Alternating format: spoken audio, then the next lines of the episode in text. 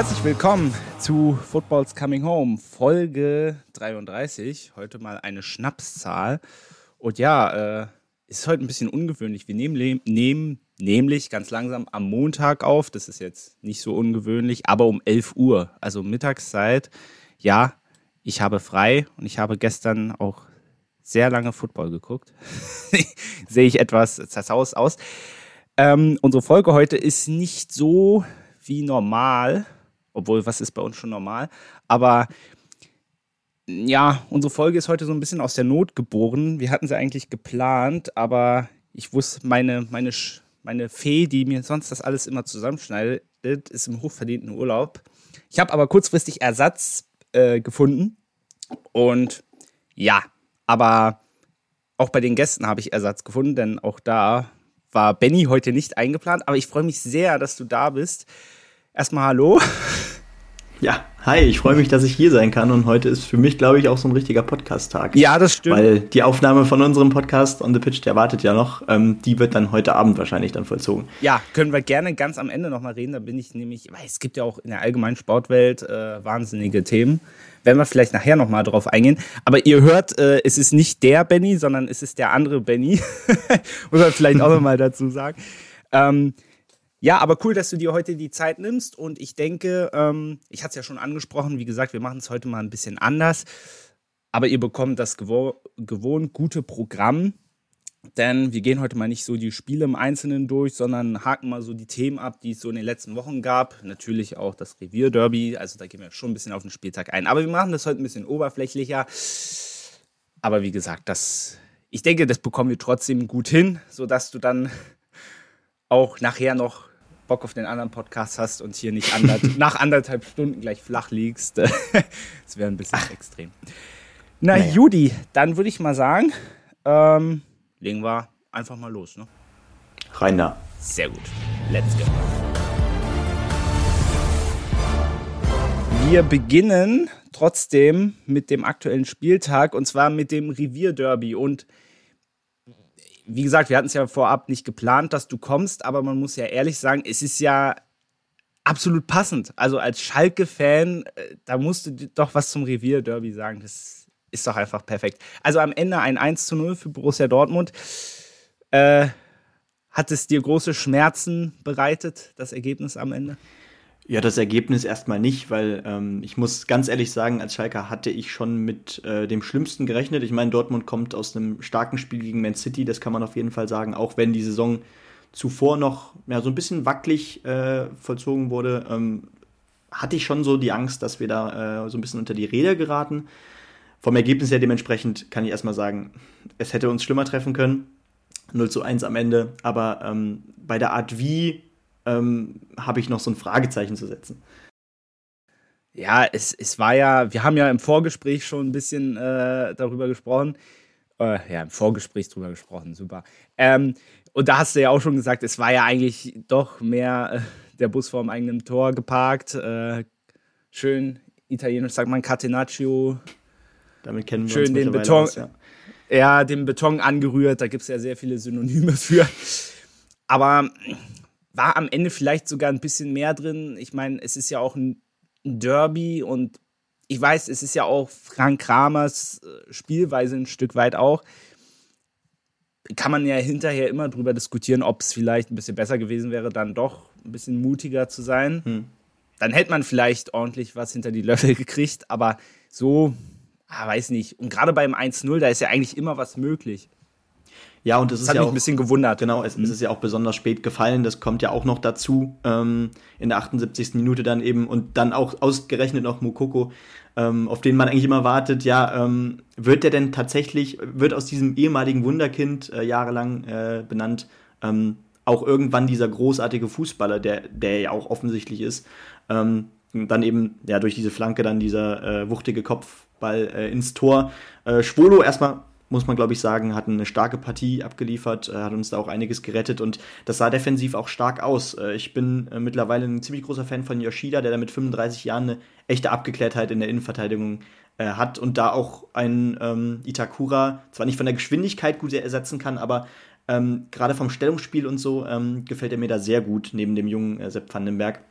Und mir, mein Problem ist eben weiterhin eher, dass uns die Geschwindigkeit fehlt. Ähm, wir haben wir haben jetzt zum Beispiel auch wieder mit äh, Drexler anstatt Salazar auf der 10 gespielt. Ähm, Larsson und Bülter sind unsere schnellsten Spieler. Äh, die würde ich aber auch nur knapp über dem, ähm, naja, Offensivspielerdurchschnitt sehen. Und ähm, so ein, mhm. naja, so Umschalt, im Umschaltspiel fehlt es uns, äh, uns einfach an Geschwindigkeit. Wir sind zu behäbig. Und das hat man eben auch immer wieder in den Offensivaktionen gesehen. Äh, weshalb ich glaube, ähm, naja, defensiv gute Leistung, offensiv das altbekannte Muster, wie in dieser Saison bisher eben. Ähm, würdest du dich dann darauf einlassen, wenn ich sage, das ist ein spezifisches Problem, ähm, auch aufgrund von Frank Kramer? Ich habe nämlich am Anfang der Saison, ich weiß nämlich, als ich, ich glaube, du hattest es bei eurem Podcast gesagt, dass du äh, das eigentlich sehr positiv siehst, dass Frank Kramer der neue Trainer ist. Ich weiß nämlich genau noch, dass ich es genau umgekehrt gesehen mhm. habe. Nämlich, ich habe Schalkes Kader als ziemlich gut eingeschätzt vor allem im Vergleich zu Werder Bremen fand ich den deutlich stärker. Aber was mich so ein bisschen ja, gewundert hat oder mich ins, hat in Zweifeln kommen lassen, war Frank Kramer. Gerade bei dem, wie es dann in Bielefeld auch gelaufen ist. Ich habe ihn nicht so als. Die Verpflichtung hat mich sehr gewundert. Hm. Ja, ähm, ich, ich muss auch ehrlich sagen, ich habe, also ich habe nicht unbedingt gesagt, dass, dass ich gegenüber Frank Kramer nur positiv äh, bin. Ich, ich meine eher, ähm, gerade nach dem Sieg gegen Bochum habe ich gesagt, äh, dass Schalke für mich punktetechnisch im Soll ist. Sechs Punkte aus sechs Spielen, das ist für einen Aufsteiger erstmal in Ordnung. Ähm, wenn man sich das hochrechnet, ähm, hat das in den letzten Jahren, hat diese Punkt, hätte diese Punktzahl in den letzten Jahren nach 34 Spieltagen äh, hochgerechnet auch äh, oft für den Klassenerhalt gereicht. Ähm, aber ja, vom Fußballtechnischen her er ist eben Frank Kramer jetzt auch nicht unbedingt äh, die Weiterentwicklung zum Gramotzes-Fußball, der selbst in der zweiten Liga eher die defensivere Variante äh, gewählt hat. Und ja. ähm, es ist eben, naja, ich glaube, Frank Kramer würde es ehrlichen Fußball nennen, den er spielen lässt. Ähm, aber wenn du dann einen Spieler hast wie ein Larsson, der wirklich ähm, technisch versiert ist und sehr gut spielen kann, oder dann auch noch einen Salazar im Team hast, einen Bülter, der da Geschwindigkeit mitbringt, ähm, das sind Spieler, die musst du spielen lassen. Die musst du äh, auch mal naja, umschalten lassen. Und ähm, naja, wenn man ja normalerweise äh, den Bus hinten parkt, wie man so schön sagt, dann gehört ja normalerweise auch dazu, ähm, dass man im Umschaltspiel agiert, dass man versucht, durch Konter, äh, naja, so in gewisse, gewisser Weise Nadelstiche nach vorne zu setzen. Das ist aber jetzt gegen Dortmund zum Beispiel kaum bis gar nicht passiert. Salazar hat man bis zur 80. Minute wiederum noch draußen gelassen. Äh, das sah ich eigentlich als groß, größten Kritikpunkt und natürlich ähm, glaube ich, dass unter der Fanschaft alleine ähm, auch Kramer so langsam ein, ein wenig ein, angezählt ist. Ähm, aber das höre ich im Präsidium und auch äh, unter Schröder nicht raus. Da habe ich schon das Gefühl, dass sie da etwas Langfristiges äh, in ihm sehen. Mhm. Also da bin ich aber sehr gespannt, wo es, ja. äh, wo es mit ihm auch noch äh, hingeht. Und jetzt muss man ja auch sagen, ich meine, was ja auch immer so gerne vergessen wird, Schalke ist ein Aufsteiger. Werder Bremen ist ein Aufsteiger, so und als Aufsteiger spielst du automatisch gegen den Abstieg. Ja. So, jetzt haben sie, glaube ich, sechs Punkte. Ähm, ja, ja, geht natürlich noch besser und natürlich äh, zum Beispiel so Ergebnisse wie wenn du zu Hause gegen Union natürlich so untergehst, ist dann natürlich ein bisschen kontraproduktiv, aber ist jetzt aber auch jetzt noch kein Grund, jetzt äh, groß nervös zu werden, würde ich, würd ich mal sagen. Und wie gesagt, also man hat ja auch nur 1-0 verloren. Das ist ja, denke ich, auch mal keine Schande. Ja, wie gesagt, defensiv stehen wir gut. Ähm, das gefällt mir an sich schon ziemlich gut. Ähm, das Problem ist eben tatsächlich die Offensive. Und nein, ich, ich sehe auch noch kein großes Problem. Ich meine, man hat da weiterhin, weiterhin Teams, die da nicht richtig in die Saison finden. Das sind eben auch Hertha, äh, auch zum, zum Beispiel Leverkusen, auch wenn man da sich sicher sein kann, dass die irgendwann noch den Weg in die richtige Richtung finden. Aber auch Stuttgart und Wolfsburg, ähm, die sich so langsam auch da unten festsetzen. Also man hat schon die Teams um sich, die ebenfalls deutlich größere teilweise sogar Probleme haben als wir. Äh, ich bin auch weiterhin optimistisch. Und es, es, also das Bochum-Spiel war für mich der erste Richtwert. Solche Siege muss man holen. Ähm, das war der erste ja. wichtige. Nächste Woche, also nach der Länderspielpause, dann geht es gegen Augsburg. Genau solche Spiele. Ähm, wenn du da punktest, wenn du da äh, durchschnittlich gut punktest, dann ist der Klassenerhalt auf jeden Fall drin. Hm, ja, klar.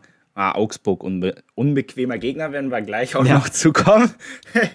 ähm, vielleicht noch eine Sache, äh, Marco Reus. Ich weiß gar nicht, ob es da mittlerweile eine, eine Diagnose gibt, aber auf jeden Fall so oder so, es sah nicht gut aus. Ist, ähm, ist natürlich brutal bitter. Auf der anderen Seite, weil ja jetzt viele auch immer sagen, oh, wird er es zur WM schaffen. Also, ähm, ich nehme da jetzt mal ein bisschen den Wind aus den Segeln. Also erstmal empfinde ich jetzt Marco Reus, selbst wenn er jetzt mitkommen würde, ähm, empfinde ich jetzt nicht so als große Bereicherung für die Nationalmannschaft, war er nie aus meiner Sicht. Hm. Auch wegen den ganzen Verletzungen, ja. sicherlich auch. Und zum anderen, ich meine, zur letzten EM hätte er mitkommen können, hat's, hat aber den Urlaub lieber vorgezogen, was, was ja legitim ist, kann ja jeder machen, wie er möchte. Aber also ich verstehe jetzt diese große Trauer, oh, dass die WM jetzt in Gefahr ist. Ganz ehrlich, das letzte Turnier hat er abgesagt. Mhm. So, also, ja. also ganz ehrlich, dann, dann ist doch, ist das jetzt für die Nationalmannschaft kein Verlust, für Borussia Dortmund natürlich schon. Und es ist für ihn natürlich, weil, auch wenn ich ihn jetzt, ihr hört es raus, persönlich ihn nicht gut leiden kann, er ist ja trotzdem ein guter Fußballer, äh, für den BVB absolut unverzichtbar und es ist halt auch menschlich einfach schade, weil ich glaube, es wird schon was deutlich gravierendes wieder sein. Ja, ich meine, ich habe eine Diagnose gehört. Ich kann aber jetzt nicht sagen, ob die so stimmt, aber ich meine, ich habe heute Morgen gelesen, es soll sich um sechs, sieben Wochen höchstens handeln. Äh, was erstmal natürlich einige Spiele sind, äh, die er für Dortmund ausfällt. Ähm, Ob's dann, äh, ob er dann so fit ist, dass er bei der Nationalmannschaft mitfährt, das werden wir sehen. Ähm, aber ja, ich es ist eben, glaube ich, so generell das Thema. Äh, man hätte ihn in den letzten Turnieren äh, auf äh, internationaler Ebene gerne bei der Nationalmannschaft gesehen und immer wieder, natürlich ausgenommen der letzten Europameisterschaft, ähm, ja, kam dieses, dieser Unglücksvogel-Moment wieder ähm, und ähm, das zieht sich ja auch so ein bisschen durch seine Karriere. Deswegen verstehe ich da in gewisser Weise die Empathie gegenüber ihm, ähm, aber ich sehe es ähnlich wie du, ähm, ob Marco Reus mit oder ohne beim Nationalteam ähm, dieser Kader ist in der Breite gut genug. Ja, aber für den BVB sicherlich äh, sehr bitter auch, Absolut, weil sie ja. natürlich auch einige, einige andere Verletzte ja auch noch haben. Ähm, ansonsten, ja, äh, der BVB in dieser Saison sehr minimalistisch unterwegs. Ich glaube, das war jetzt das vierte oder fünfte 1-0 in, in der Bundesliga. Aber okay, ähm, sie gewinnen ihre Spiele, die Bayern tun das nicht, ähm, um mal den direkten Vergleich zu ziehen. Also insofern alles gut möchte vielleicht noch eine Sache vorweg, äh, nee, nicht vorweg, ich möchte noch mal eine Sache sagen, um das Thema vielleicht mal abzuschließen. Ähm, so ein Derby ist natürlich, ich war gestern auch bei einem in Thüringen. Ähm, das hat natürlich auch immer, äh, gerade was die Fans angeht, das hat ja immer da gibt es ja immer sehr kritische Situationen auch. Ich habe zum Beispiel heute früh gelesen, dass ein Zwölfjähriger durch einen Glasflaschenwurf verletzt wurde. Ich möchte zum Thema Fans gerne später noch was sagen, mhm.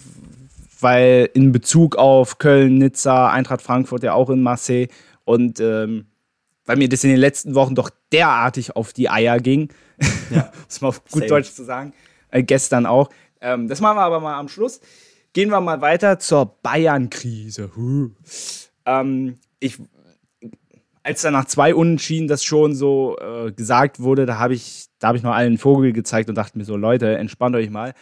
Ähm, aber jetzt, nachdem man gegen Augsburg äh, verloren hat, äh, ja, kannst du mir gleich mal sagen, ob das für dich eine Krise ist? Ich unterfütter das Ganze aber mal mit ein bisschen Zahlen noch. Also es ist das, äh, man hat jetzt zum vierten Mal in Folge nicht gewonnen. Das war letztmalig 2001, genau. 2002 der Fall. Die schlechteste Ausbeute seit zwölf Jahren, also Punkteausbeute. Und auch die Serie mit 87 Spielen in Folge, wo sie mindestens ein Tor geschossen haben, ist jetzt auch gerissen. So, jetzt darfst du gerne. Ich bin, ich bin, sehr, ich bin sehr gespannt auf eine außenstehende Meinung. ja, ähm, es ist.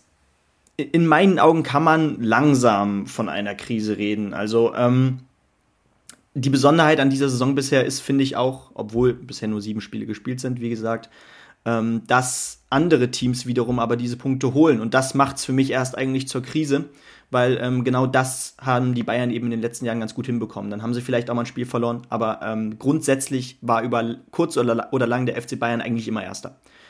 Ähm, das hat sich jetzt so ein bisschen verändert. Andere Teams spielen sich da so ein bisschen aus dem Schatten raus. Äh, auch wenn Borussia Dortmund keinen beeindruckenden Hurra-Fußball spielt, auch gegen Schalke jetzt nicht, ähm, holen sie diese wichtigen Punkte. Und das hat den FC Bayern eben immer ausgezeichnet. Und auch Union Berlin ähm, überrascht einfach weiter mit einer Konstanz, wo man eigentlich seit Jahren dachte, ähm, irgendwann muss doch dieser Aufwärtstrend mal, äh, mal enden. Aber ähm, selbst diese Abgänge ja. wie ein Avonie, äh, wie ein ähm, naja, Grisha Prömel und, und, und, die werden äh, perfekt ersetzt. Ähm, jetzt allein schon wieder diese Doppelspitze mit Sibachö und äh, mit Geraldo Becker. Ähm, da beneidige ich äh, Eisern Union wirklich sehr für.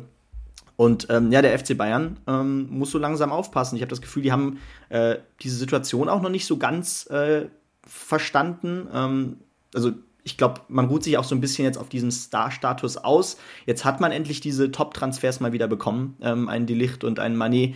Und ähm, was man jetzt auch bei diesem Spiel gegen Augsburg wieder gesehen hat. Ähm, also Manet hatte, wenn du wenn, wenn du es herunterbrichst, ähm, weniger Torchancen als Manuel Neuer, der äh, gegen Ende tatsächlich mit seinen zwei ja. Kopfbällen nochmal ordentlich Gefahr reingebracht hat in den Strafraum. Ähm, man hat jetzt diese Top-Transfers getätigt und plötzlich merkt man, ähm, ähnlich wie vielleicht, vielleicht wie bei PSG auch immer international, ähm, okay, nur weil man Topstars einkauft, heißt das noch längst nicht, dass man den Erfolg direkt bringt. Äh, ich mache mir da jetzt noch ja. keine Sorgen um den FC Bayern, auch wenn du da wahrscheinlich bei mir sowieso ein bisschen an der falschen Stelle bist. Aber ähm, ich glaube schon, dass ähm, diese Saison vielleicht auch doch noch spannender wird, als äh, viele vor der Saison gedacht haben. Mhm. Vielleicht gleich eine Anschlussfrage daran, bevor ich meinen Monolog hier loslasse. ähm, es gibt ja auch schon äh, kritische Fragen in Richtung Nagelsmann. Äh, Gab es ja schon in der letzten Saison aus, er würde die Mannschaft überfrachten mit Taktik etc. etc. Äh, jetzt wurde ja am Anfang der Saison, wo es ja so super lief, gesagt, ja, er hat da ein Stück weit dran, was dran geändert auch, dass es jetzt einfacher geht. Aber prompt ist die Kritik jetzt auch wieder da. Wie siehst du, wie siehst du Nagelsmann in dem Ganzen? Also kannst du die Kritik an ihm auch verstehen? Oder den, die Zweifel, die jetzt geäußert werden, ist er wirklich äh, der Trainer, der den FC Bayern nach vorne bringt? Hm. Oder ist, ist das auch wieder nur so ein Hype? Böse formuliert. Ja, was man eben sagen muss, ist, äh, dass Nagelsmann bei jeder seiner Stationen, ob das jetzt Hoffenheim, Leipzig oder auch anfangs jetzt Bayern war, ähm, durchaus eigentlich relativ schnell für Erfolg, Erfolg sorgen konnte. Und das äh, funktioniert jetzt zum Start der Saison bisher eben nicht. Ähm, auch interessant finde ich in der Situation, ähm, bis auf jetzt eben, ähm, naja, Lewandowski im letzten Jahr, äh, liebte es Nagelsmann eigentlich immer mit falscher Neun zu spielen. Ähm, die Situation hat man jetzt ohne, ohne Robert Lewandowski wieder. Ähm, und man denkt eigentlich, äh, das ist doch genau das System, äh, was Nagelsmann liebt. Ähm, aber vielleicht passt das auch einfach zu dieser Mannschaft, zum FC Bayern nicht so richtig. Ich meine, auch, auch gegen ja. Barcelona hat man, war man jetzt auch nicht so überlegen, dass man hätte sagen können, das Spiel hätte 2-0 ausgehen müssen. Ähm, und jetzt am Wochenende hat man auch wieder gesehen, dieser diese, diese Kaltschnäuzigkeit eines Robert Lewandowski fehlt dann eben doch. Das ist ja auch eine Frage, die uns alle beschäftigt hat, als dann Lewandowski zu Barcelona gewechselt ist. Ähm, ob man jetzt nach sieben Spielen Nagelsmann die Krise schon andichten kann, hm, da bin ich noch ehrlich gesagt vorsichtig. Dafür bin ich auch zu wenig drin im FC Bayern. Das gehört auch noch dazu. Aber ähm, na, wie gesagt, äh, die Krise des FC Bayern ist, ne, oder diese kleine Krise, die sich jetzt so ein bisschen ausufert, ist sicherlich auch eine Krise von Julian Nagelsmann. Und das lässt sich nicht bestreiten. Ja, wobei ich, äh, ich stimme dir dazu. Also ich gebe darauf noch relativ äh, wenig, was die Kritik an Nagelsmann angeht. Mhm. Ähm, äh, zu der Thematik äh, Lewandowski äh, ehrlicherweise, diese Diskussionen geht mir sowas von auf die Nerven, weil die ja auch jede, jede Woche wieder rausgeholt wird. Naja, gut, die letzten Wochen waren, haben sie halt auch nicht mehr gewonnen. Ne? Ist ja logisch, dass das, dann, dass das Thema dann aufkommt. Aber ich denke mir halt so, ähm, also er ist jetzt nun mal weg. So. Und man hat jetzt einen Sadio Mané, der ist nicht Lewandowski. Das hat auch niemand erwartet, dass der wie Lewandowski wird. Also ich zumindest nicht. Vielleicht dachten das einige.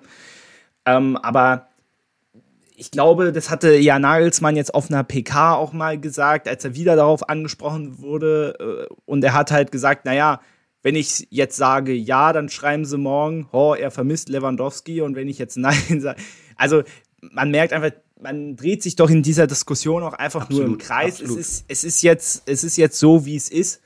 Und ich denke, es gibt auch Schlechteres, ein Sadio Mané im, im, Sturm zu haben. Ja, macht jetzt noch nicht so eine gute Figur, aber er ist so ein netter Kerl. ist eigentlich. Nein, aber ich mag den, ich mag den sehr gerne. Und ja, es ist. Ich hätte vor allem gestern beim Augsburg-Spiel, da ist es mir besonders äh, krass aufgefallen, äh, hätte ich einige Male noch ausflippen können. Ähm, er ist noch nicht richtig drin. So, aber aktuell denke ich auch so, sie haben so diese Phase, die du am Anfang der Saison vermutet hast. Nämlich, sie haben ja kometenhaft losgelegt, da haben ja alle schon mhm. wieder das Angst und das Zittern gekriegt. Oh mein Gott, die werden hier durchmarschieren. Ich glaube einfach, ähm, dass sie jetzt diese extreme Form, diese, dieses, ah, man muss sich noch finden, dass sie jetzt einfach das haben und es besonders in der Bundesliga sich niederschlägt. Denn zur Wahrheit gehört auch dazu, ja, gegen Barcelona war auch ein bisschen Glück dabei. Das braucht man in solchen Spielen aber auch so. Gegen Inter hat man voll überzeugt. Natürlich kann man jetzt wieder fragen, okay, Inter war auch sehr schlecht an dem Abend, muss man, gehört auch dazu. Aber sie haben die entscheidenden Duelle in der Champions League in einer sehr schweren Gruppe, haben sie beide gewonnen, eins davon auswärts ja, und das gehört auch eben dazu. Ja, Bundesliga läuft aktuell nicht rund. Das gegen Augsburg war auch, finde ich, so in dieser Reihenfolge neben diesen ganzen Unentschieden war so die schlechteste Leistung. Hm. Aber auch da muss man sagen, gegen Gladbach hätte man gewinnen müssen. Ja. Gegen Stuttgart hat man bis zur 90. Minute geführt. Was wäre gewesen, wenn man diesen dämlichen Elfmeter nicht verursacht hätte? Das war aber auch wieder ein Delikt, der auch wieder Zeit braucht, um reinzukommen. Also, ja, also ist ja nicht so, dass es mich nicht aufregen würde, aber ich sage auch mal, Leute, ganz entspannt. Union wird auch nicht ewig da oben sein, auch wenn es schon beeindruckend ist, gestern dann schon wieder gegen Wolfsburg gewonnen. Ähm, also man muss wirklich vor den Eisernen den Hut ziehen, was die in der Bundesliga machen. Allerdings ähm, darf ich auch kritisch anmerken, dafür läuft es in Europa richtig schlecht. Ja. Ich meine, wenn du zu Hause gegen San Gelo, Chiloa, ich hab's ja Chiloa, das spricht auch für jeder anders aus. Wenn du dann zu Hause gegen die 1-0 verlierst und gegen in Braga, gut, das kann passieren, aber ja, da kann man mir jetzt auch nicht sagen, dass da alles so super läuft, mhm. aber Bundesliga gibt halt recht, gibt ihnen halt absolut recht. Und insofern, ja, bleiben wir mal, bleiben wir alle mal ganz entspannt und am Anfang haben wir auch über Borussia Dortmund gesagt, oh mein Gott, was wird das werden? Jetzt hatten sie dann letzte Woche auch noch gegen die Leipziger. Hm, sehr unangenehmes Spiel. Zu Marco Rose werden wir auch noch kommen. Ja. Ähm, insofern, ähm, ja, es ist schon eine Krise, das merkst du denen ja auch an, aber ich glaube, jetzt ist auch Länderspielpause, kann man ein bisschen was sortieren und dann fängt man dann nochmal nicht von Null an. So schlecht war es ja jetzt auch nicht. Nein. Und dann wird es, denke ich, wird sich irgendwie einrenken, denke ich mal. Ja. Oder auch nicht. Also letzten Endes kommt man heruntergebrochen ja trotzdem oft wieder, oder könnte man jetzt auch wieder heruntergebrochen darauf kommen, äh, dass der, also da muss man ja gar nicht Lewandowski erwähnen, sondern dass ein echter Mittelstürmer fehlt. Äh, natürlich, man hat da immer noch auf der Bank äh, immer einen Choupo-Moting sitzen, der auch in der Vergangenheit immer noch mal für eine Bude gut war. Ähm, und gerade muss man dann, wenn man dann nochmal auf Liverpool blickt, äh, bei der, äh, in der Zeit von Manet bei Liverpool, ähm, da war der ja auch nicht Alleinunterhalter. Also ähm, da hatte er in diesem Dreieck mit Firmino und äh, Salah wirklich ähm, ja, zwei Spitzenklasse-Stürmer neben sich. Ähm, bei Bayern bezieht sich es eben vor allem auf die Flügelspieler. das ist eben so ein Ding. Und auch äh, Manet würde ich jetzt nicht als, als absoluten Mittelstürmer immer bezeichnen. Ähm, Richtig. Dementsprechend, da hätte man vielleicht doch noch mal äh, aktiv auf dem Transfermarkt werden können. Ja, ja, wobei dann halt die Frage gewesen wäre, wen holst du jetzt? Also hättest du dann so einen Stürmer geholt wie Kalajdzic? Oder, ich meine, man hat ja mit Matthäus Tell, gut, der ist jetzt auch, hm, finde ich, mehr Manet als mhm, Lewandowski. Ja. Ähm, aber ansonsten ein Benzema, also es wäre ja dann entweder Benzema, Harry Kane war nicht zu bekommen Jetzt nicht, das muss vielleicht ja, kommt das noch. Ja, das, das, aber das muss ja gar nicht in dem Ausmaß sein, äh, von einem weiteren Format, äh, naja, Manet oder äh, Delicht. Ähm, tatsächlich reicht ja in einer funktionierenden Mannschaft mit Top-Flügelspielern äh, ein solider Mittelstürmer, der weiß, wo das Tor steht. Ähm, äh, also Simon Terodde oder so. ich möchte jetzt keinen Namen in den Ring werfen, aber das ist einfach okay. nur so eine Beobachtung. Ja, ja. Naja, ich denke, wenn diese Problematik im Winter weiter bestehen wird, äh, wird man sich da auch nochmal umgucken. Aber ich glaube auch, ich meine, schau dir die ersten Saisonspiele an. Absolut. Das Tore schießen war nie das Problem ja. und ich glaube auch Gladbach. Ich glaube, Gladbach, das war auch zum Beispiel so ein verfahrenes Spiel, da hätte Lewandowski an diesem Abend auch nicht getroffen. also äh, ist jetzt, man weiß es ja nicht. Gehen wir mal weiter. Und zwar ähm, in diesen zwei Wochen ja, gab es die ersten Trainerwechsel in der Bundesliga. Und zwar wurde Thomas Reis entlassen, aktuell angesichts der Bochumer, ja, der sportlichen Leistung der Bochumer ist das jetzt nicht so überraschend, aber auf der anderen Seite dann doch irgendwie. Was, was meinst du? Wie, wie siehst du das? Er war ja auch, was wohl auch mit reingespielt haben soll, ist, dass er im Sommer zu Schalke gehen wollte oder dass es da Gespräche gab. Mhm. Ja, das haben wir, äh, das, das habe ich auch schon mehrfach gehört. Ähm, auch wenn er das bei der PK danach äh, direkt äh, dementiert hat, ähm, was aber erstmal nichts heißt, weil der Draht soll wirklich sehr eng gewesen sein. Äh, das habe ich jedenfalls auch mitbekommen. Ähm, ich fand, ich habe ich hab, ich hab Bochum ehrlich gesagt in dieser Saison aber auch, auch noch nie als richtig hilflos empfunden, muss ich ganz ehrlich sagen. Also äh, gerade zu Beginn der Saison wirkte das äh, spielerisch in Ordnung. Man hat, glaube ich, dann auch, ich weiß gar nicht, gegen wen das war, äh, durch einen Doppelpack von Zoller mal 2-0 geführt. War das gegen Freiburg? Ich weiß es nicht. Ähm, und man hat jetzt die Spiele auch nicht blutleer verloren. Ähm, und dazu kommt eben, dass man als der VfL Bochum ähm, absolute äh, Leistungsträger abgeben musste und dafür auch keinen perfekten Ersatz finden konnte. Ich meine, Bella Kotschap ist mit einem zweistelligen Millionenbetrag, da werden wir gleich auch noch drauf kommen, auf Bella Kotschap, ähm, mhm. zu Southampton gewechselt. Leitch ist zu Mainz gewechselt, der da jetzt wirklich äh, wieder hervorragend spielt in der Defensive. Äh, und, und, und. Retschbitschei ist weg. Und ähm, das alles gipfelt eben darin, dass dieses Geld, was man dadurch bekommen hat, eben auch in Schulden wieder ähm, stecken musste, so gesehen, äh, um Schulden abzubezahlen. Ähm, das ist eben das Problem auch von Bochum. Die haben nicht so viel Geld auf der hohen Kante. Und ähm, ja, klar. Dann muss man eben als Thomas Reis ähm, das machen, das, das Beste daraus holen, was, was geht. Und ähm, leider hat es eben zu keinem Punkt gereicht. Ähm, vielleicht hat man dann wirklich als Bochum, äh, als Verein VfL Bochum einfach gesehen, ähm, wir brauchen einfach äh, neue Impulse auch auf der Trainerposition.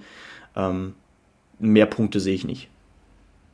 Ja, es war ja auch dann ähm, dieses Geschacher auf der Sportdirektorposition, hm. wo jetzt Shinzi Lords weg ist. Genau. Ähm, es gab es ja auch noch und ich glaube, das sind dann halt einfach so eine Sachen, du hast es angesprochen, viele Spieler verloren, konntest du sie nicht ersetzen, auch aus finanziellen Gründen dann das, dann gibt es angeblich mit dem Trainer Gespräche auf Schalke, der will vielleicht weg.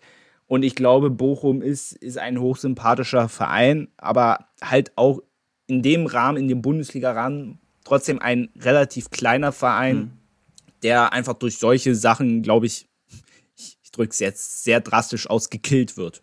Ja. Glaube ich einfach. Und äh, aktuell hast du mit Heiko Butcher, ist eigentlich lustig, hast du selber noch in der Bundesliga genau. gesehen. Es ist mir durchaus ein Begriff. Äh, aktuell der Interimstrainer. Ähm, mal gucken, ob jetzt in der, ich nehme mal an, dass jetzt in der Länderspielpause sie Nachfolger vorstellen werden. Wer es sein wird, ich habe ehrlicherweise, was merkwürdig ist, ich habe noch keine Namen irgendwie gehört, nee. die mal in Ring Doch einen tatsächlich. Sind. Ach, ehrlich. Ähm, und da ging es auch um, um einen Ex-Schalke-Trainer, nämlich Dimitrios Gramotzis. Ach, hast du. Und ich muss dir sagen, ähm, ich weiß nicht, ob du es, äh, wahrscheinlich hast du es auch mitbekommen, da kam ja jetzt die Schalke-Doku raus auf RTL Plus, die sechsteilige, ähm, zur letzten Aufstiegssaison. Ja. Und ähm, da hat man auch so ein paar Eindrücke von äh, den Trainern dementsprechend bekommen, auch von Gramozis dementsprechend. Und ähm, ich fand, äh, es wirkte so, als hätte er einen engen, eine enge Verbindung zur Mannschaft aufbauen können. Ähm, auch da war dann in der Mannschaft äh, das Thema groß, als dann äh, Gramozis für ein paar Spiele wegen Corona ausgefallen ist. Äh, scheiße, jetzt, ist, jetzt haben wir nicht mehr, mehr unseren Trainer an der Seitenlinie. Also da wirkte es schon so, als hätte das einen Einfluss darauf gehabt, auch auf die Leistung.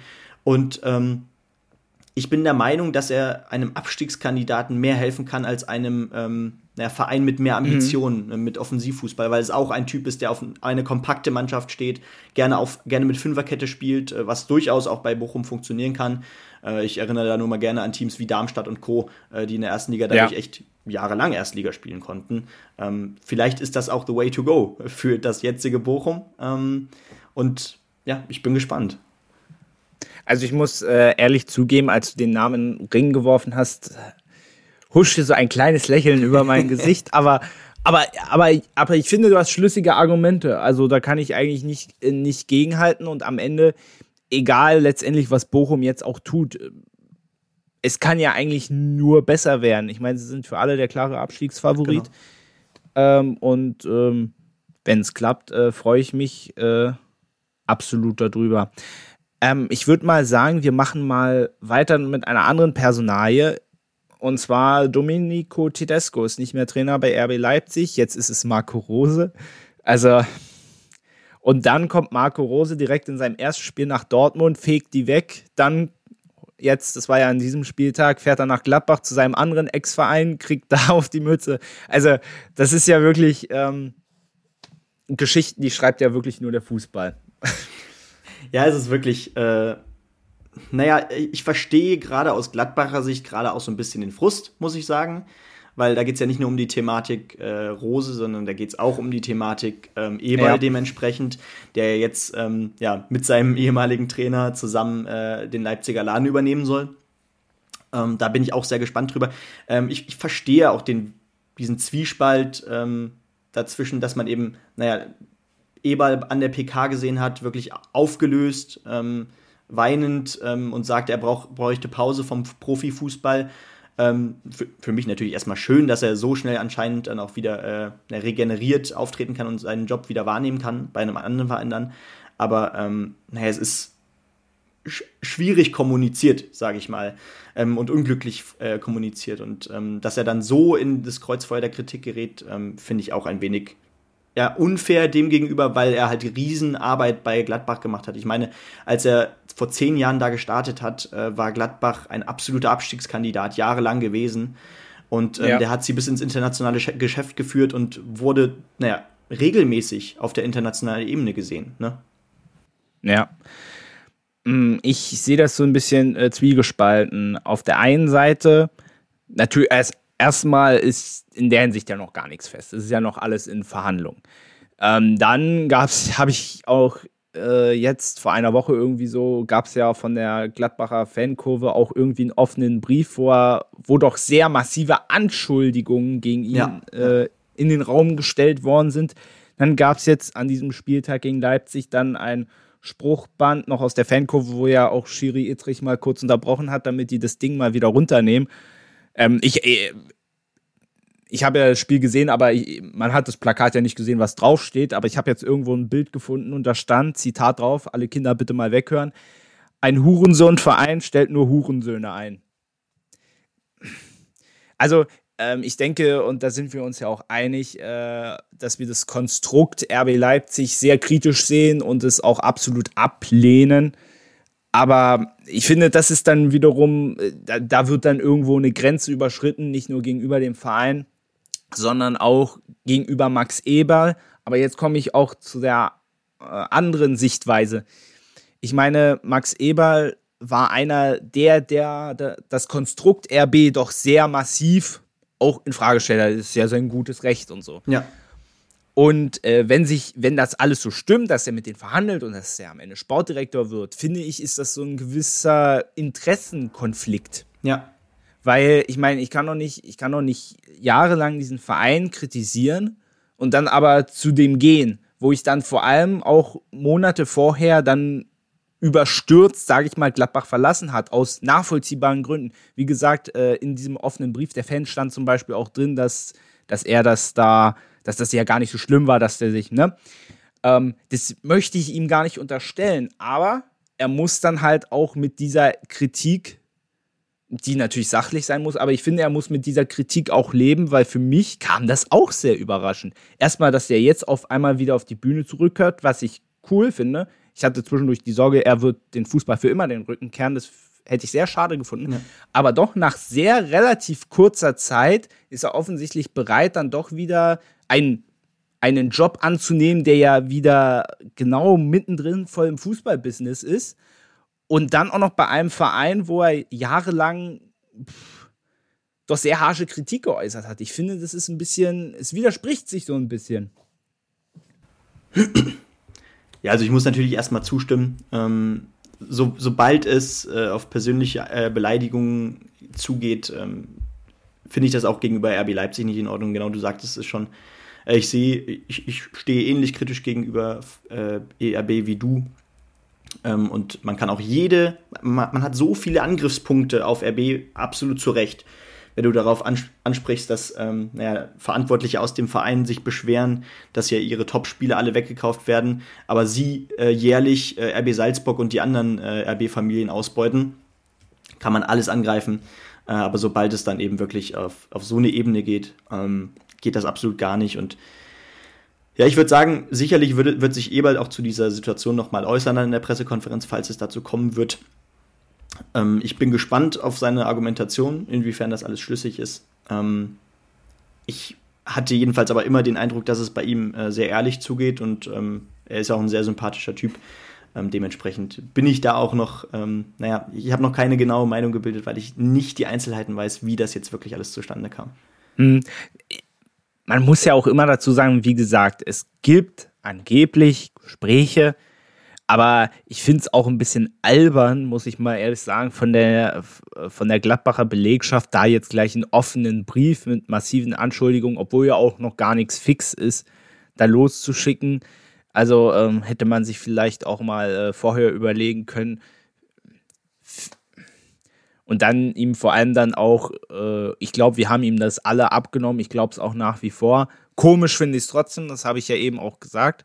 Ähm, aber dann in seinen seelischen und gesundheitlichen Zustand so derartig in Frage zu stellen, also das verlangt schon echt Eier, um nicht zu sagen, das ist schon eine gewisse Arroganz, äh, die da an den Tag gelegt wird und das finde ich irgendwo nicht in Ordnung dann. Erst recht, wenn noch gar nichts fix ist. Ich meine, ist doch noch. Ja. Also. Genau. Also soll ja jetzt wirklich die finalen Gespräche gerade geben. Ähm, was ich aber auch besonders sympathisch und richtig fand, äh, war, dass sich äh, Wirkus, äh, der Sportdirektor von Gladbach, direkt hinter Eberl gestellt hat und auch nochmal darauf, darauf angepocht hat, ähm, zu sagen, ähm, jo, wir sind ihm einfach nur dankbar, dass er uns in diese Situation gebracht hat, in der wir in den letzten Jahren sind, auch wenn es natürlich jetzt sportlich wieder so leicht bergab ging, aber unter Fark jetzt wieder, es ja scheint ganz gut zu laufen. Ähm, und ja, das war auch die richtige Reaktion, glaube ich, aus dem Vereinsinternen selber, weil das gehört ja auch noch dazu. Äh, die Emotionalität der Fans ähm, ist bei sowas immer noch mal ein bisschen ähm, ja, überemotional. Ja, wobei ich da auch, äh, das, das habe ich jetzt neulich auch irgendwo gehört. Ich glaube, das hat Manu Thiele neulich im Doppelpass gesagt und ich fand diesen Satz sehr gut, weil es stimmt einfach. Es, äh, genau dieses Argument Emotion, wenn ich, wenn ich von der Tribüne Spieler runter beleidige und so, das ist uns bestimmt auch schon mal passiert, dass uns da mal im ja. Stadion was rausrutscht, aber immer die Argumentation als Entschuldigung wird immer gesagt, das ist Fußball, das sind Emotionen, das gehört einfach dazu. Aber inwiefern hm. gehören denn Beleidigung und Emotionen, das passt nicht zusammen. Absolut. Und das ist, ja. das ist ein totales Scheinargument zu sagen, naja, dass ich mal einen Spieler als Hurensohn beschimpfe, das gehört einfach dazu. Und ich weigere mich auch so ein bisschen, dass das, äh, das jetzt als normal anzusehen. Wie gesagt, wir werden nachher noch viel zu viel schlimmeren Sachen kommen. Aber immer dieses, dieses, dieses beknackte Argument, naja, ist ja Fußball, ist ja Emotion, weißt du, nach diesem Prinzip, weißt du, ich kann im Stadion alles machen, was ich auf der Straße nicht machen würde. Und das finde ich immer ein bisschen schwachsinnig. Aber okay, das wird sich leider dann wahrscheinlich, es hat sich so eingebürgert, wird am Ende auch so sein. Und im Endeffekt gebe ich auch bei mir selber zu, ich bin in der Hinsicht manchmal auch nicht besser. Das ist leider so. Nein, wir sind ja auch alles nur Menschen und ähm, solange man immerhin die Einsicht hat, dass es bei einem selbst auch manchmal der Fall ist und das aber auch weiß äh, zu hinterfragen und dass das normalerweise nicht in Ordnung ist, ähm, ist das auch alles ich, noch im Rahmen. Ich würde aber wiederum auch kein so ein, Spr äh, so ein Spruchband irgendwo aufhängen. Das würde ich wiederum Nein. auch nicht machen. Es, es, ist mal genau. was anderes im Chor mal was, einmal fünf Sekunden was zu rufen oder gleich so ein Ding da aufzuhängen. Das ist auch nochmal ein riesiger Unterschied. Gut, genau. aber dazu kommen wir nachher noch mal kurz. Ähm, auf jeden Fall, du hast ja zum Beispiel äh, Wolfsburg schon mal angesprochen und da ist nicht der Trainer geflogen, noch nicht, aber Max Kruse. Dazu würde ich gern mal deine Meinung hören, wie du das findest. Ähm, ich bin ja der Meinung, also ich einerseits äh, verstehe ich absolut das Argument Disziplin. Ähm, was man ja bei Max Kruse immer mal hinterfragen kann. Das ist eben ein äh, Mann, der ein bisschen zu stark vielleicht auch teilweise seinen eigenen Kopf vertritt und ähm, auch mal gerne über die Stränge schlägt, ob das jetzt, keine Ahnung, mal wieder über die Ernährung ist, äh, wenn es um sein äh, geliebtes Nutella geht, oder, ähm, oder ob es dann halt auch ja, um Situationen gegenüber dem Trainer selbst geht oder auch wie er beim Training auftritt. Andererseits ähm, bin ich ein Fan des Leistungsprinzips. Und ähm, da, zum, zum Leistungsprinzip gehört eben vor allem das, was auf dem Platz passiert. Und was man bei was man Kruse eben auf gar keinen Fall andichten kann, ist, dass er auf dem Platz nie äh, 100% gegeben hätte. Also es stimmt einfach nicht.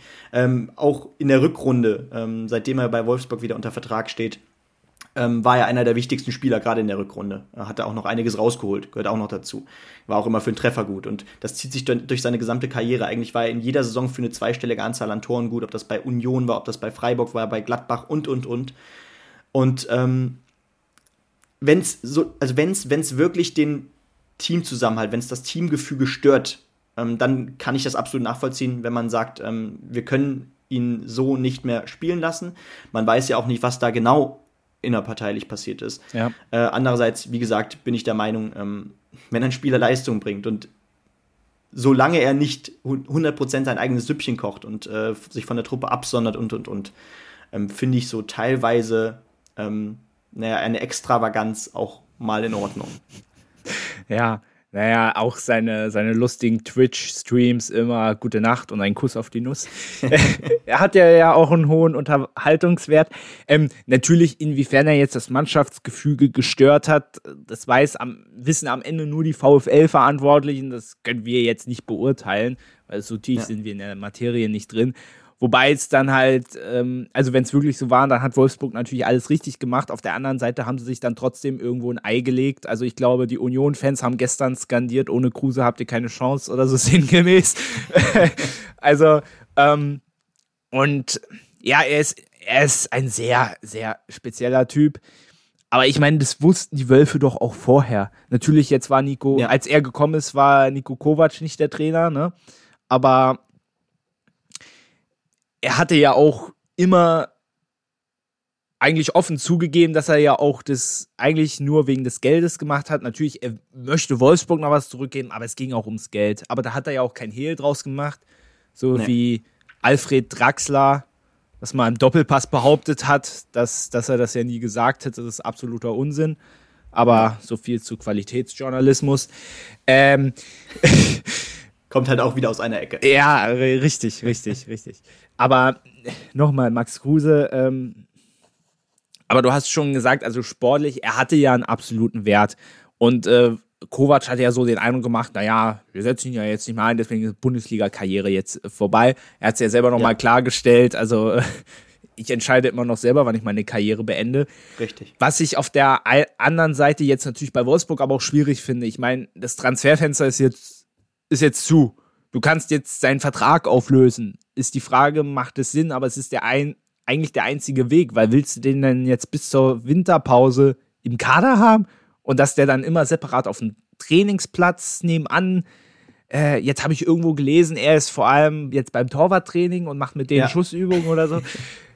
Ist das jetzt so, ist das jetzt so der richtige Weg? Ich meine, ja, man hat ihn aus der Mannschaft rausgenommen, wo er das Gefüge angeblich gestört hat. Da höre ich, hm. da habe ich aber auch schon ganz andere Stimmen gehört, nämlich dass der mit der Mannschaft absolut, dass die absolut gut miteinander auskam. Aber jetzt trainiert er extra und ist ja trotzdem noch in diesem Verein. Also ich, ich verstehe den Sinn dahinter nicht so richtig. Ja, vor allem ähm, musst du ja auch noch die Situation in Betracht ziehen. Ich meine, äh, nach diesen sieben Spielen kann man absolut von einem Fehlstart reden. Bei Wolfsburg fünf Punkte aus sieben Spielen. Ähm, und genau dann bräuchtest, doch, du, bräuchtest du doch genau so einen Stürmer, der immer für eine Bude gut ist. Egal aus welcher Situation. Und ähm, wenn du dann noch auf die Verletztenliste guckst von Wolfsburg, da ist ein Wind verletzt, da ist ein Wimmer verletzt, da ist ein Roussillon verletzt, alles Leistungsträger. Ähm, und dann äh, ja, tust du dir in gewisser Weise noch selbst weh und nimmst dir eine Option im Sturm, die äh, in meinen Augen wirklich äh, von der Wichtigkeit her nicht zu unterschätzen ist. Und dementsprechend ich kann es in dieser Situation nicht verstehen. Du bringst auch eigentlich intern noch mehr Unruhe rein, das kommt ja auch noch dazu. Äh, beziehungsweise stichelt es dann eigentlich auch noch ein bisschen die Medien um dich rum an, weil das ist der Job vom Journalismus, genau so solche Sachen aufzudecken und darüber zu berichten. Ja. Und ähm, naja, ist eine, ist, ist eine definitiv eine interessante Situation, gerade beim äh, VfL Wolfsburg. Und ähm, ich bin sehr gespannt, wie sich das im Laufe der Saison noch entwickeln wird. Ja, ich bin tatsächlich auch der Meinung, dass äh, Nico Kovac am Ende der Saison nicht mehr Trainer sein wird. Ich habe so, bisher ist jetzt eine steile These, aber jetzt, wo ich auch den Saisonstart gesehen habe, ich habe Wolfsburg nach Europa getippt. Äh, ich habe wohl nicht alle Tassen im Schrank gehabt, als ich das gemacht habe. Ähm, aber ich konnte mir nicht vorstellen, dass die Saison nochmal, wie gesagt, wir sind noch am Anfang, aber dass zumindest der Saisonstart schon so in die Binsen geht, dass das hätte ich auch nie für möglich gehalten und da hat er sicherlich, finde ich, auch einen Anteil dran. Ähm, mhm. Vielleicht noch mal, das habe ich jetzt gar nicht auf meinem Zettel stehen, aber ich habe ja, wir haben ja vorhin im Vorgespräch gesagt, mir war so, als ob noch ein Trainer entlassen worden ist. Jetzt weiß ich, warum ich auf den Gedanken gekommen bin und da interessiert mich sehr deine Meinung. Thomas Tuchel, nicht mehr Trainer bei Chelsea. Was, was hältst du denn davon? Also ich sag vielleicht mal vorab, ich, ich habe das gelesen. Ich glaube, das kam so ein bisschen zeitgleich mit Tedesco. Deswegen dachte ich, aber äh, ich dachte mir so, ist das ihr Ernst? Also, ja. was, was stimmt mit denen nicht? Also, ich stimme absolut zu. Also, ähm, bei Tedesco muss ich sagen, ähm, ich kann es in gewisser Weise noch nachvollziehen. Ähm, auch da, das habe ich schon in unserem Podcast damals gesagt, letzte Woche bei äh, der Verkündung von äh, der von dem von der Entlassung, ähm, dass die Parallele zum Abgang bei Schalke ähnlich ist. Also da, da sind echt Parallelen zu erkennen. Ich meine, bei beiden äh, ist man schwach in die Saison gestartet, bei Leipzig und bei Schalke damals, ähm, nach dieser äh, klasse Saison mit Platz 2, ne? ähm, auch bei Schalke damals. Und ähm, hat den Trainer nach einem Debakel in der Champions League entlassen. Äh, natürlich kann man einerseits sagen, Schalke hat 7 zu 0 gegen Man City verloren, äh, aber es war Man City. Ähm, Glad Gladbach sag ich schon. Leipzig hat eben äh, gegen ein Team verloren, gegen das man niemals hätte 4 zu 0 verlieren dürfen, äh, gegen Donetsk. Ja, 4-1 war es immerhin. Äh, stimmt, 4 zu 1, der Anschlusstreffer kam noch. Ähm, und naja, zudem läuft es in der Liga weiter nicht sonderlich rund. Natürlich, jetzt unter Rosa hat man äh, die ersten drei Punkte eingefahren, aber man ist immer noch äh, im unteren Tabellen, äh, in der unteren Tabellenhälfte mit acht Punkten aus sieben Spielen. Gerade weil man vor der Saison auch noch so sagte, ja, man konnte in Kunku halten, was schon niemand dachte. Jetzt hat man mit Tedesco einen jungen, hungrigen Trainer auf der Bank. Ähm, das könnte doch endlich dieser Angriff werden auf den FC Bayern oder ähm, das konnte er eben nicht äh, bestätigen. Diese Leistung konnte er nicht erbringen und ähm, das konnte ich noch verstehen. Aber jetzt, um auf Tuchel mhm. zu kommen, das war ein bisschen zu Alles gut. Ähm, ich habe es nicht nachvollziehen können. Ähm, ich meine, was er und das war ja bei jedem Verein eigentlich der Fall. Äh, natürlich konnte man damals sagen, er hat die Mannschaft bei äh, Dortmund nicht erreicht, äh, aber von den Punkten her hat er, glaube ich, bei Dortmund sogar den besten Schnitt von den letzten Trainern gehabt. Ähm, auch bei anderen Vereinen, bei PSG, äh, alles rausgeholt, was ging fast, bis auf natürlich der große, lang ersehnte Champions League-Titel. Und dann holt er bei Chelsea diesen Champions League-Titel. Ne? Ähm, überraschend, überraschend. Überraschend und bringt damit insgesamt aber auch Chelsea wieder unter die absoluten Top-Teams in der Liga, was so auch so ein bisschen im, in, äh, naja, noch ein bisschen unsicher war in den Jahren zuvor. Ne? Ähm, und klar, der Saisonstart war nicht perfekt. Man war dann irgendwie zwischenzeitlich, glaube ich, auf Rang 6 in der Premier League, was absolut kein Beinbruch war. Das gehört noch dazu. Dann verliert man 1 zu 0 gegen ähm, Zagreb und ähm, schmeißt den Trainer raus. Äh, ich meine, so ein, das hat man jetzt auch bei Bayern gesehen, ähm, gegen Augsburg, dieses 0 zu 1. Das passiert halt doch mal schnell, wenn man seine Chancen vorne vergibt und dann kriegt man genau pünktlich äh, gegen Ende dann doch noch ein Gegentor. Ne? Und dass man das dann zum Anlass nimmt, ähm, kann ich nur nee, kann ich nicht nur wenig verstehen, sondern kann ich absolut nicht verstehen, weil er, weil auch Chelsea äh, ihm so viel zu verdanken hat. Naja, und man muss ja auch noch dazu sehen, ich meine, da war diese ganze Abramowitsch-Thematik wegen dem Russlandkrieg und so. Zwischendurch stand überhaupt auf der Kippe, ob Chelsea sich überhaupt noch finanzieren kann. Ja, und der hatte so eine schwierige Phase. Dann kam mit der hier der neue US-Besitzer Todd Burley, der dann ja. mal kurz den Sportdirektor gemacht hat und ja, und äh, man hat dann diesen Sommer gesehen, was auf dem Transfermarkt äh, gemacht haben. Also es war, dieses Verhalten war amateurhaft. Ja, ja absolut. Da kann man von Granoskaya sagen, was man will, aber die hatte Ahnung von ihrem Job. Und der, und der kommt dahin, weißt du, sagt dann mal, ja, ich bin jetzt der Sportdirektor und holt dir dann kurz vor, äh, kurz vor dem Transferende Aubameyang. Also was ist, und dann, und dann denkt er noch, also wie, wie will man denn mit diesem Team erfolgreich sein? Und gerade mit diesen ganzen Schwierigkeiten, die Chelsea hatte, und dann schmeißt er den Trainer raus. Vor allem jetzt haben sie in der Champions League 1-1 gegen Salzburg gespielt. Und dafür bezahlst du noch Ablöse für, für, äh, für, für Graham Potter, der von Brighton kommt. Für den bezahlst du dann auch noch Ablöse, dass der kommt. Also, äh, also da fällt mir wirklich echt nichts ein. Und das, ist ein riesig, das war ein riesiger Fehler, den Chelsea da gemacht hat. Sorry, kann ich nicht anders sagen. Absolut und da, also es war ja nicht nur eine Ablöse, sondern es war äh, eine Kometenablöse. Ich glaube, ein zweistelliger Millionenbetrag ist da über die Bande gelaufen. Noch nie wurde ein, für einen Trainer so viel ausgegeben. Für einen Trainer, der sich bei keinem Top-Club bisher beweisen konnte. Ähm, der hat bei Brighton tolle Arbeit geleistet, absolut. Aus Brighton wurde jetzt tatsächlich ein etablierter Premier League-Verein, was lange Jahre eben nicht der Fall war. Aber also das scheint dann doch oder zeugt dann doch auch von, naja, ähm, das ist ja keine politischer ja. Kurzsichtigkeit. Was anderes kann man da nicht sagen. Das hast du schön formuliert. ja, ja, ist, aber ja. Was, was soll man dazu sagen? Es ist so ungefähr, als wenn, wenn äh, Manchester City für 100 Millionen Jack Grealish schuld, der noch nie international gespielt hat und jetzt, glaube auch keine Stammkraft ist. Also, naja, aber City im Gegensatz zu Chelsea hat City auch das Geld, aktuell zumindest. Äh, ja. Naja, aber auch das ist wieder so ein, so ein Ding von der Premier League. Ich meine, wenn ein Aufsteiger 105, wie Nottingham Forest auch 150 Millionen ah, äh, in die Aufstiegsmannschaft ja. pulvern kann, ähm, da sieht man erst, was da auch finanziell für ein Riesenunterschied ist. Allein von, von äh, der Premier League zu den anderen Top-Ligen. Und das ist unfassbar ungesund, aber es scheint ja auch, als würde dieses, äh, würden diese irre Gehäl irren Gehälter und diese irren Transfers auch dazu führen, dass in gewisser Weise da doch einiges ähm, im ja, wirtschaftlichen Denken der Premier League Clubs ein wenig schief läuft. Ja, also diese, diese Vergleiche darf man ja generell nicht ziehen, aber es ist, ja, das ist sehr schwer zu verstehen. So, dann machen wir noch äh, zum Abschluss, wie gesagt, wollten noch, äh, sind bestimmt jetzt auch schon bald wieder bei einer Stunde. Ich wollte einfach kürzer machen heute. Ja, aber ihr seht, äh, selbst wenn man ein bisschen, ja, selbst wenn man was umstrukturiert, äh, man bekommt trotzdem immer die Stunde voll. Aber das Thema will ich jetzt noch unterbringen. Ähm, wir haben ja vorhin schon mal das Thema Fans und so angesprochen und so. Und gerade in Bezug auch darauf, dass die UEFA ja jetzt auch international erlaubt hat, wieder mit Stehplätzen zu agieren, wo wir uns ja alle drüber mhm. gefreut haben. Und direkt das erste Spiel dann Dortmund gegen Kopenhagen. Äh, dann fingen sie gleich mal an, wieder den ganzen Gästeblock abzufackeln. Ähm, ich verstehe einfach mittlerweile nicht mehr. Ich bin generell kein Fan von Pyrotechnik. Es kann ja sehr geil aussehen, vor allem mit Choreos und so weiter. Aber Fakt ist, es ist verboten. So, wir werden dann eh nochmal eine extra Folge zu machen. Aber gerade jetzt, wenn du dir dann anguckst, was dann bei Köln gegen Nizza los war, bei Marseille gegen Frankfurt, jeder, der jetzt noch, der jetzt noch sagt, man müsste den Scheiß legalisieren, also hm. dann, da, äh, dann springe ich im Dreieck. Weil es muss doch umgekehrt laufen, weißt du?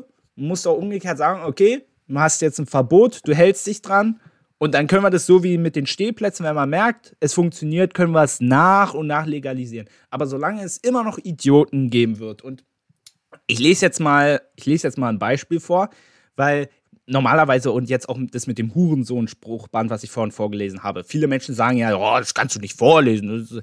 Aber ich mache das mal mit purer Absicht, um einfach mal zu zeigen, was los ist. Und zwar, das habe ich in einem Sportbildartikel gelesen. Ähm, ein Bericht aus Marseille vom Frankfurt-Fan, ich zitiere, ein Eintracht Anhänger wurde von einer Rakete aus dem Marseille-Block am Hals getroffen, verletzte ja. sich schwer. Er spürte nach dem Einschlag seine linke Körperhälfte nicht mehr, stürzte auf Treppenstufen und erlitt mehrere Brüche. Er ist mittlerweile außer Lebensgefahr und also das ist ja jetzt auch schon eine Woche alt. Also ich hoffe mal, dass es dem ja. jetzt besser geht. Aber ich wollte es mal exemplarisch einfach mal vorlesen, ähm, was da abgeht. Ich will jetzt nicht sagen, dass die Marseille-Fans nur schuld waren. Schau dir mal an, was die Frankfurter da veranstaltet haben. Unter anderem schrieb auch die Eintracht-Fanabteilung, ähm, wir schämen uns für die Menschen, die aus Frankfurt kommen, den Adler auf der Brust tragen und den Hitlergruß zeigen. Das war auch ja. so eine. Hm. ihr gehört nicht zu diesem Verein, zu dieser Stadt, ihr gehört nicht zu uns. Und es ist ja dann auch sehr erschreckend. Also generell ist ja immer ein Tipp, schau dir nicht, schau nicht in die Social Media Kommentarspalte, dann könntest du ausflippen. Aber wenn dann Leute schreiben, wie wenn dein Sohn im Blog beschossen wird, verlierst du auch die Fassung. Glaub mir. Also im Endeffekt das Argument, wenn ich, äh, also wenn ich im Blog beschossen werde, darf ich dann Hitlergruß zeigen. Also was, das, was ist denn das für ein Argument, bitte? Also, bitte, bevor ich mich aufrege, Benny, sag du gerne was dazu. Also, ich, ich bin, also wirklich, wenn ich sowas lese, bin ich, denke ich, ich bin fertig mit dieser Fußballwelt, weil so viele dumme Menschen kann es doch einfach nicht geben. Ja, also da sind wir eigentlich dann auch wieder beim Argument, äh, was viele anbringen, was wir eben schon besprochen haben. Ja, man ist dann halt schnell überemotional, aber das hat nichts mit Überemotionalität zu tun, sondern das ist eine Straftat. Punkt. Das ist erstmal das. Ein Erste. Stadion ist kein ähm, rechtsfreier Raum, möchte ich nochmal sagen. Genau. Und ähm, es ist ja nicht nur, dass, dass es die Pyro ist oder diese Feuerwerkskörper, die man damit reinschmuggeln konnte. Es ist ja auch ähm, generell, dass man das Gefühl hat, dass sich manche Fangruppen echt noch mehr radikalisieren. Ich meine, es war vor dem äh, im, im, Rahmen vom Spiel Marseille gegen Frankfurt ähm, ein Bekannter so, wollte vor Ort äh, im, im, äh, im Stadion dabei sein, ähm, hat einen Roadtrip nach Marseille gemacht und äh, ihm wurde, naja, klar gesagt, er solle besser nicht dahin gehen, weil das saugefährlich werden könnte. Äh, Marseille-Fans haben angekündigt, Hetzjagden auf Frankfurter äh, zu äh, durchzuführen vor dem Spiel und ähm, das hätte wahrscheinlich echt Konsequenzen, auch vielleicht gesundheitlich gehabt. Und allein das ist schon ein Punkt, wo ich, wo ich dachte, Leute, in der Hinsicht ist Fußball eben doch nur ein Spiel. Beruhigt euch, ähm, zieht euch gefälligst in euer Privatleben zurück und ich, ich weiß nicht, was, was die. Also, das ist nicht nur Überemotionalität, das ist ähm, Gewalt und bei Gewalt hört es endgültig auf. Naja, es gab ja auch, äh, ich glaube, war das von der UEFA, weiß nicht, aber von irgendwem wurde ja im Zuge des Marseille-Frankfurt-Spiels ja den Auswärtsfans geraten, auch nicht in Frankfurt-Kleidung, keine Fangesänge genau, anzustimmen. Genau, ja. Und da muss ich doch sagen, was ist denn das dann für ein Fußball gucken? Das ist, das ist doch, ist doch mittlerweile alles krank, wenn du schon vorab sagst, nee, bitte verzichtet, bitte seid ruhig und still, setzt euch einfach dahin und schaut und dann ganz schnell wieder weg. Was ist denn das? Und vor allem verstehe ich auch, ich meine, du kannst dich doch bestimmt an, äh, an den Auftritt vom, äh, vom Eintracht Frankfurt-Präsidenten Fischer ähm, auf dem Fanfest in Helsinki erinnern, wo der da seine, seine Schimpftirade losgelassen hat. Und jetzt, und ich denke, das wird kommen, aufgrund dieser ganzen Sachen, die Eintracht Frankfurt, die, die, es ist ja immer nur ein relativ kleiner Teil an Idioten, die das machen. Und jetzt müssen sie dann tatsächlich, sie stehen ja schon in Beobachtung durch die mhm. UEFA. Das haben sie auch mehrfach kommuniziert. Und jetzt, ja. und ich denke, es wird so kommen, hast du dann das nächste Champions League Heimspiel gegen Tottenham? Ein Geisterspiel.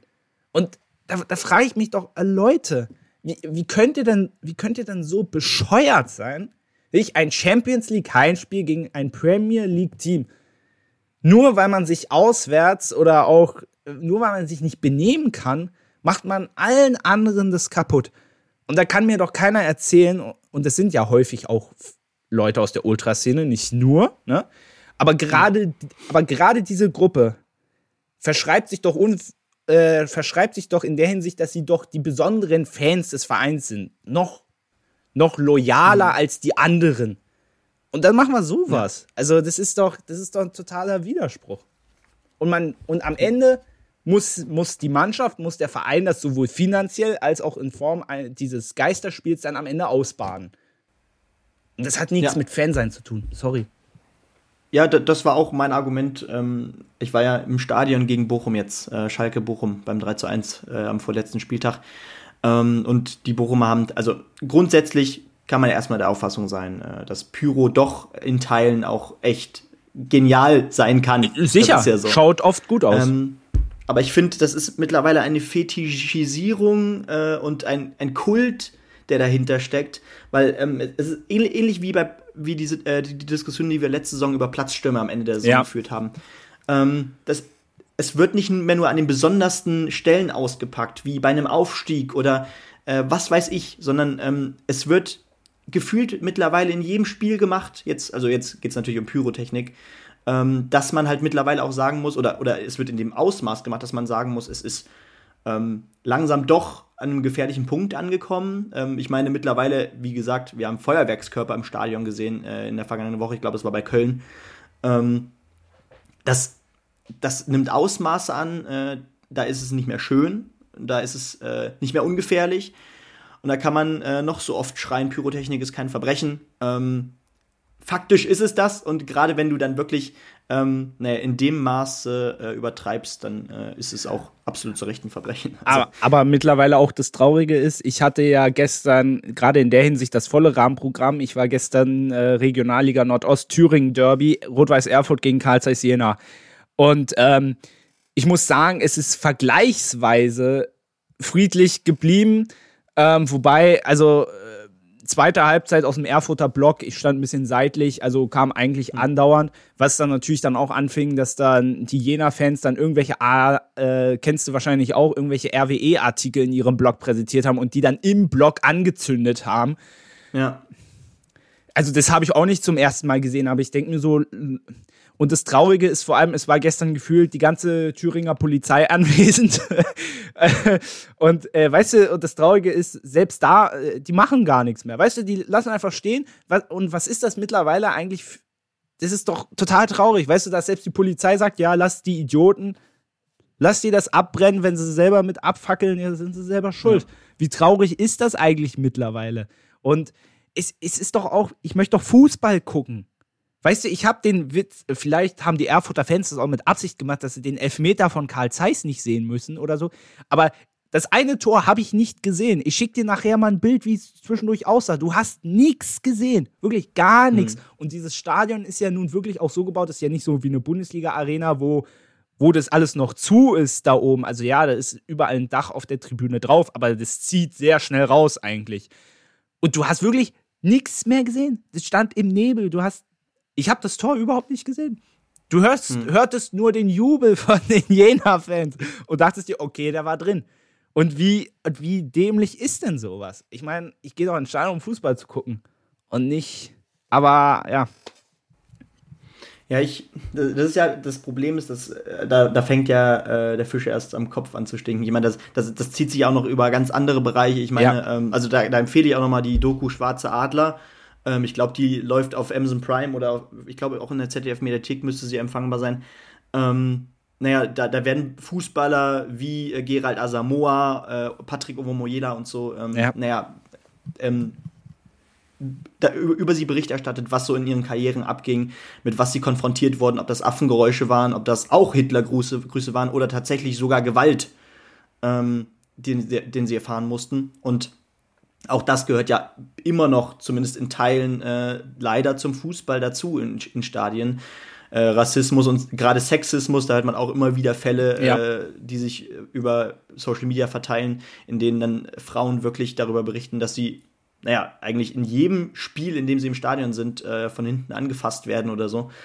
Ähm, da tun sich dann doch auch noch Abgründe auf und ähm, an solchen Situationen sieht man dann auch immer wieder äh, naja, wie viel Arbeit wir in die Richtung noch äh, machen müssen, so blöd wie es auch klingt. Ne? Ja, aber auch eine Sache, wo ich mir so denke, Leute, ähm, wenn das so weitergeht, ich meine, die UEFA fängt gerade an, fanfreundlicher zu werden, ist jetzt eindeutig der falsche Ausdruck.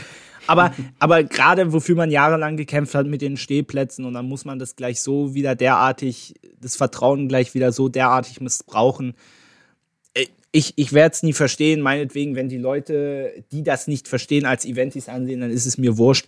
Aber ich möchte immer noch mit einem, möchte am Ende des, äh, des Spiels nicht mit dem Gedanken rausgehen, oh mein Gott, was habe ich hier, was habe ich hier gemacht? Also das und für sowas stehe ich auch nicht zur Verfügung. Und wie gesagt, das ist eigentlich auch traurig, weil ähm, ich würde mich nicht als Ultra bezeichnen, aber ich würde mich zum Beispiel auch freuen, mal in München öfter in die Südkurve zu gehen. Jetzt muss man dazu sagen, dass die Südkurve in München eigentlich mit Pyro und so ein Zeugs, also wird ja eher immer behauptet, da ist gar keine Stimmung, deswegen ist da sowas eher weniger zu befürchten auch.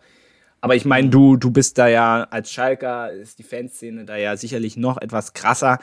Und das finde ich einfach schade, weil du hättest eigentlich Bock, so als einer, der nicht dem angehörig ist, aber trotzdem würdest du gern mal dein Team mit nach vorne pushen und dich mal so in so einen Block reinstellen, ist doch geil. Und dann wirst du am Ende, das ist bei Bayern ja schon mal passiert, wirst du am Ende vielleicht sogar dafür bestraft, dass du zum falschen Zeitpunkt am falschen Ort warst. Und das ist, ja, das ist einfach ärgerlich, überhaupt die Befürchtung haben zu müssen. Ja, ich muss sagen, ich bin, ich bin auch selbst Kurvengänger. Also ähm, ich versuche, wenn ich ins Stadion gehe, wenn ich in die Feldarena gehe, dann auch tatsächlich in die Nordkurve zu gehen, äh, zu kommen, auch wenn das mit Tickets oft sehr schwer wird. Ähm, da helfen Kontakte sehr gut weiter, ähm, die ich Gott sei Dank mittlerweile auch aufgebaut habe. Aber ähm, das ist eben so das Ding. Ähm, ich wäre jetzt auch nie bereit, ähm, mich unten in den schwarzen Block zu platzieren oder so sondern bin dann gerne ein wenig mehr auf Abstand, aber so, dass ich noch in der Kurve drin bin. Ähm, es macht riesigen Spaß, sein Team so anzufeuern. Ja, absolut. manchmal fühle ich mich doch fühle ich mich doch so ein bisschen, keine Ahnung, auch, auch wenn man selbst keinen Einfluss auf das Spiel nimmt, ähm, fühlt man sich so tatenlos, wenn man auf einem Sitzplatz sitzt. das, das, ist, das ist wohl richtig, ja. Gut, ich denke mal, äh, wie gesagt, wir wollten da auch nochmal eine Sonderfolge zu machen. Ähm, aber mir war das trotzdem mal wichtig, ich, weil es ja schon dann in den letzten Wochen dann nicht nur im Zuge von Bundesliga-Vereinen, auch bei, von anderen Sachen habe ich auch schon gehört. Das möchte ich auch nochmal sagen. Das ist jetzt kein Deutschland-Problem, das ist jetzt kein Eintracht Frankfurt-Problem. Absolut gar nicht. Ähm, aber das war mir dann mal wichtig, weil mir das dann doch ein bisschen zu heftig wurde in den letzten Wochen, dass man das dann trotzdem mal ans anspricht. Gehört auch mal Absolut. in so eine, gehört auch mal in so eine Folge mit rein. Juti, ich denke, jetzt haben wir gar nicht mehr über die Nationalmannschaft geredet. Ganz kurz, aber ansonsten Kader, äh, ja, ist erwartbar. Amel Bella Kotschap, das ist so das Einzige, was sehr überraschend ist. Ähm, vor allem, weil ich so dachte, ich glaube, das ist ja jetzt der letzte Test dann vor der WM und da dachte ich ehrlicherweise, dass da jetzt nicht mehr groß experimentiert wird. Aber das dann schon noch. Äh, also, ich meine, er ist ja U21-Nationalspieler und so, aber hm, das kam schon sehr überraschend trotzdem die Nominierung, finde ich. Ja, aber finde ich spannend, weil ich meine, er ist, glaube ich, bei Southampton auch tatsächlich Stammkraft. Ähm, und ich meine, ein, ein Premier League-Verteidiger äh, im Aufgebot bei einer Weltmeisterschaft zu haben, kann, glaube ich, auch passen, weil noch ein bisschen mehr körperlicher dementsprechend. Ne? Und ähm, gerade weil wir in unserer Innenverteidigung, klar, wir haben Süle, wir haben Schlotterbeck, wir hatten einen Rüdiger, ähm, aber dahinter haben wir eben alle relativ solide Kräfte, die ja. wir jetzt nicht unbedingt als Weltklasse bezeichnen können. Dass wir da noch so ein bisschen differenzieren zwischen den Spielertypen in der Innenverteidigung, finde ich soweit erstmal ganz gut. Ja, finde ich auch. Bin ich sehr gespannt drauf. Ähm, wie gesagt, aber das sind ja jetzt auch zwei Pflichtspiele im Endeffekt. Ja gut, man kann jetzt genau. natürlich aus der deutschen Brille sagen, wie wichtig man die Nations League nimmt. Aber auf der anderen Seite, ich meine, wir haben die Chance weiterzukommen und wenn man weiter irgendwo weiterkommen kann, Titel einsammeln kann, ist es grundsätzlich nie verkehrt. Dann äh, bin jetzt auch am Freitag, am Freitag ist das Spiel gegen Ungarn, bin ich auch in Leipzig, kurze Distanz, deswegen, ah, ja, ja sch sch schauen wir mal. Und, ähm, und dann zum Abschluss nochmal gegen England. In Wembley, glaube ich sogar. Die spielen ja, glaube ich, nur in Wembley. Genau. Judy, dann würde ich mal sagen, machen wir hier den Deckel drauf. Benny, es hat, mir, es hat mir großen Spaß gemacht. Schön, dass du die Zeit heute genommen hast. Ich hoffe, du bist äh, noch wach für euren Podcast nachher. Achso, ja, genau. Was sind denn heute eure Themen? Ich glaube, ich kann ganz viel aufsagen, aber sagt gerne selber, worüber ihr heute so sprechen werdet. Vielleicht. Naja, größtenteils denke ich, ähm, dass wir uns natürlich auch mit äh, der Basketball-EM beschäftigen werden, die ja jetzt zu Ende gegangen ist gestern. Da gibt es ja eine Bronzemedaille für Deutschland äh, zu feiern. Äh, auch der Davis Cup war letzte Woche übrigens im Tennis. Da sollte eigentlich Zverev, glaube ich, ähm, sein, die, sein Rück, seine Rückkehr geben. Äh, hat aber auch noch nicht funktioniert mit seiner Verletzung. Aber auch da werden wir darauf blicken. Ähm, und dann natürlich alles Restliche, was in der vergangenen Woche passiert ist. Natürlich auch wieder so zumindest kurz auf äh, dem, die Fußballwoche blicken und ähm, ja, hört natürlich wie immer gerne rein. Unbedingt, unbedingt. Ich war ja auch schon mal da. Es macht einfach äh, riesig Spaß. Und wenn ihr euch das einfach anhört, dann ist eigentlich äh, alles, was ihr am Wochenende potenziell verpasst habt, äh, ist da mit einem Schwung nachgeholt. Also ich fühle mich immer sehr gut informiert und das äh, sage ich jetzt nicht, um das euch zu, sage ich jetzt nicht, um euch zu schmeicheln. Und vielleicht könnt ihr ja noch mal ein Wort zu den Miami Dolphins verlieren. Die gestern, Klar, NFL, ähm, die gestern, die große Rückkehr, die wird jetzt auch jede Woche natürlich wieder, ähm, naja, bei uns zelebriert. Ähm, auch ich ähm, durfte ja gestern Abend nicht so feiern als Steelers-Sympathisant, aber mhm immerhin haben wir schon nach zwei Spielen einen Sieg auf dem Konto. ja, also wie gesagt, spricht über die Dolphins. Gestern vierter Viertel mit, ich glaube, vier, ich glaube, mit vier Touchdowns. also es war ja, es war wirklich absolut verrückt. Vor allem, du guckst ja dann, das war ja diesmal nur in der, in der Endzone. Und du siehst dann halt, und da werden da halt vordergründig die Highlights gezeigt und du, du, und ja. du wunderst dich halt auf einmal, warum dann im vierten Viertel dann auf einmal bam, bam, bam, bam, bam, bam, bam alles hinterherkommt. du fragst dich, waren die Ravens überhaupt noch mal im Ballbesitz? Aber naja, äh, ja, also wünsche euch heute viel Spaß. Und ähm, wie gesagt, nochmal cool, dass du dabei warst. Machen wir auf jeden Fall gerne mal wieder. Auch mit, mit David. Ich habe jetzt übrigens festgelegt, Saisonabschluss machen wir jetzt immer zusammen. Wenn ihr Lust habt. Wenn du das festgelegt hast? Nein, ich freue mich auch, dass ich hier sein durfte und ähm, es hat mir auch sehr viel Freude bereitet. Das freut mich wiederum. Na Judy, dann machen wir jetzt wirklich Schluss. Vielen Dank, dass ihr mit dabei wart. In zwei Wochen dann wieder wie gewohnt. Und bis dahin, macht's gut. Danke euch. Danke, Benny. Ciao. Ciao.